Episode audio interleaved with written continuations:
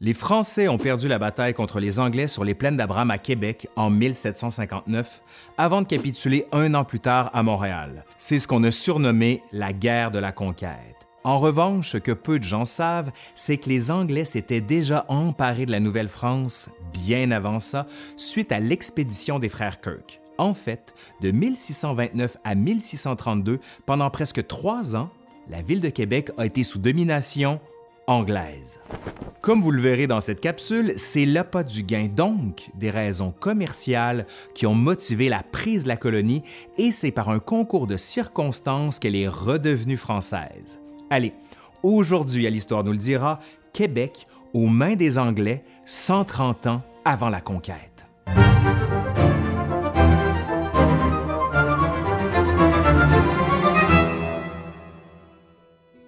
En 1608, Samuel de Champlain fonde la ville de Québec près de Stadaconé, un ancien village iroquoien disparu.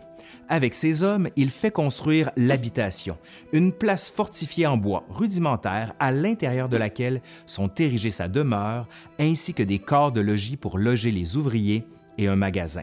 Le tout sera reconstruit quelques années plus tard en pierre. À l'époque, Québec est un comptoir de traite et l'objectif est de rapporter en France le plus de fourrure possible.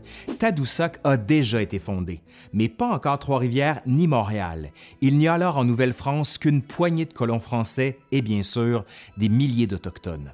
Mais les Français ne sont pas les seuls Européens à avoir jeté leur dévolu sur les terres de l'Amérique du Nord. Les Anglais eux aussi ont commencé à fonder des villes plus au sud. L'Angleterre et la France souhaitent ravir le marché commercial en créant des alliances avec des nations autochtones.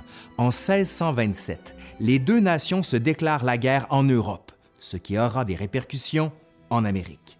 Mais deux autres facteurs, ceux-là commercial et religieux, influenceront aussi l'arrivée des frères Kirk dans la colonie française. En Nouvelle-France dès 1627, la Compagnie des Cent Associés se voit octroyer le monopole de la traite des fourrures par le roi de France, Louis XIII, et par le cardinal de Richelieu. Aussi, dorénavant, les Huguenots, qui étaient des protestants français, n'ont plus le droit de faire du commerce dans la colonie. Il leur est même interdit de s'établir en Nouvelle-France. Or, les frères Kirk étaient des commerçants protestants nés en France de père écossais et de mère française.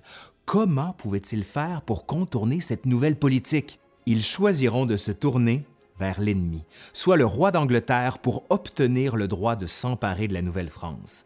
Là, je me permets de vous préciser que même s'ils étaient ennemis, Charles Ier et Louis XIII étaient des beaux-frères, puisque Charles avait marié la sœur de Louis, Henriette Marie de France. Que répondra le roi d'Angleterre à la demande des frères Kirk? Hein? Quoi? Ben, euh, OK, OK. Les frères Kirk hissent donc leur voile vers la Nouvelle-France. C'est ainsi qu'en 1628, trois des cinq frères, David, Thomas et Louis, lèveront les voiles vers l'Amérique à bord de trois navires avec 150 fantassins, le drapeau anglais bien en vue. À leur arrivée dans le fleuve Saint-Laurent, ils s'emparent de Tadoussac, puis se dirigent vers Québec. Leur stratégie est de couper les vivres aux habitants, de façon à ce que Samuel de Champlain n'ait d'autre choix que de capituler. À Cap Tourmente, près de Québec, ils incendient la réserve à foin des habitants et s'emparent de leur bétail. Puis, ils interceptent des bateaux contenant des vivres. David Kirk écrit à Champlain qu'il est prêt à attendre, qu'il empêchera tout bateau de les ravitailler et que tôt ou tard, il lui faudra remettre les clés de la colonie, faute de pouvoir se nourrir. Et il terminait sa missive par Votre affectionné serviteur. Ouais, à cette époque-là, la courtoisie entre gentilshommes, même issus de camps ennemis, était jugée essentielle le fondateur de Québec était bien conscient qu'avec à peine 73 habitants, une bataille contre la flotte anglaise serait sûrement fatale pour la colonie. Sa stratégie, monter un bateau aux frères Kirk. Pas un vrai bateau, là. Ben, ce qu'il voulait en fait, c'était les duper, les avoir, tout simplement. Donc, il va leur envoyer une lettre dans laquelle il affirmait quelque chose du genre.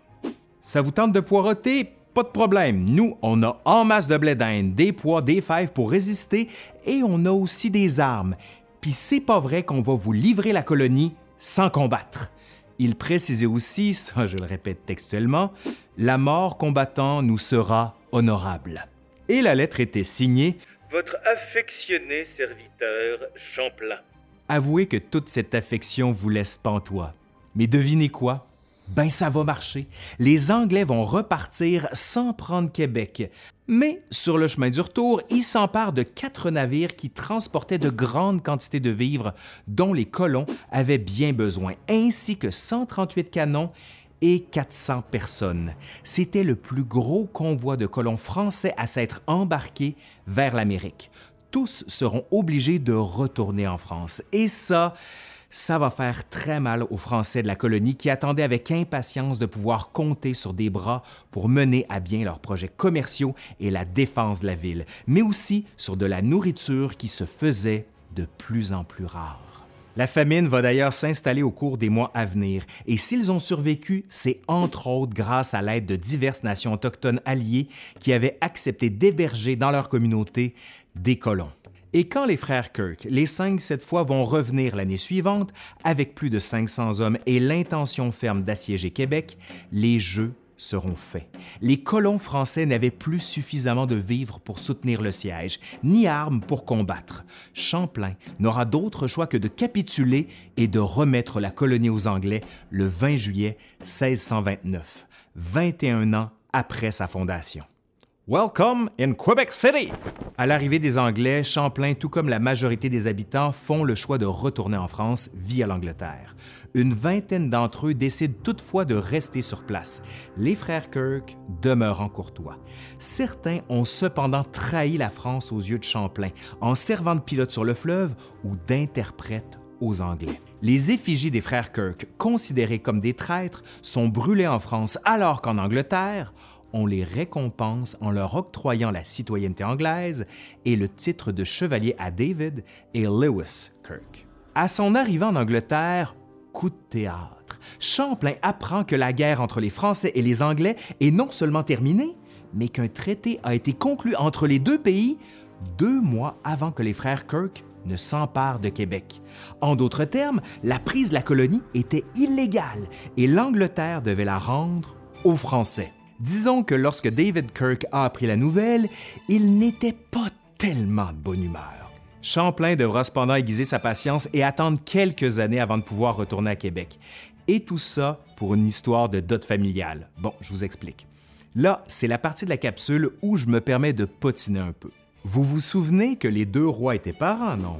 Eh bien, Louis XIII n'avait pas remis à Charles Ier l'argent qu'il lui avait promis en échange du mariage avec sa sœur, et le roi d'Angleterre refusait de lui remettre Québec et l'Acadie tant qu'il ne l'aurait pas reçu entièrement. Finalement, ils vont s'entendre. Louis remettra à Charles son argent et le traité de Saint-Germain-en-Laye sera signé officiellement en mars 1632. Quant à Champlain, ses trois années passées en Europe lui auront permis de publier une importante carte de la Nouvelle-France, mais surtout son ouvrage le plus riche, Voyage de la Nouvelle-France, dans lequel il racontait ses multiples voyages au Canada et décrivait les mœurs et coutumes des Autochtones. Grâce à ces publications qui firent grand bruit, il réussit à convaincre l'importance pour la France de financer des expéditions en Amérique la patience de Champlain sera récompensée, puisque le 23 mars 1633, il réussit enfin à partir avec près de 200 personnes. Les Anglais avaient quitté la colonie un an plus tôt, après qu'une expédition française en ait remis les rênes. À Québec, il trouva l'habitation et les quelques bâtiments qu'il avait fait construire détruits par les Anglais. Tout fut cependant assez rapidement rebâti. Les Français venaient donc de reprendre le contrôle de la Nouvelle-France. Dans les années futures, il y aura bien d'autres tentatives anglaises pour s'en emparer, dont celle de William Phipps en 1690 et de Hovenden Walker en 1711, mais elles s'avéreront un échec. Il faudra attendre la guerre de Sept Ans et la fameuse bataille des Plaines d'Abraham en 1759 pour que Québec finisse par tomber, cette fois pour de bon.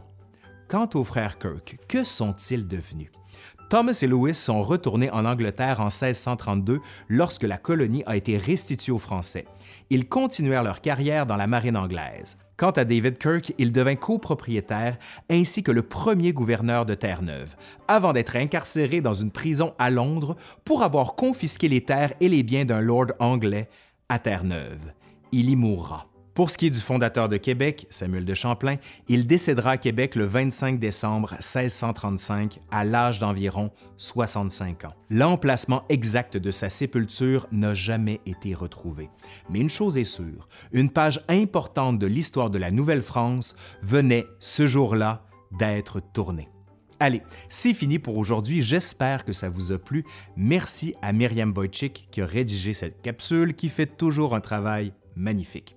Allez, je suis Laurent Turcot et je vous dis à la prochaine. Bye bye.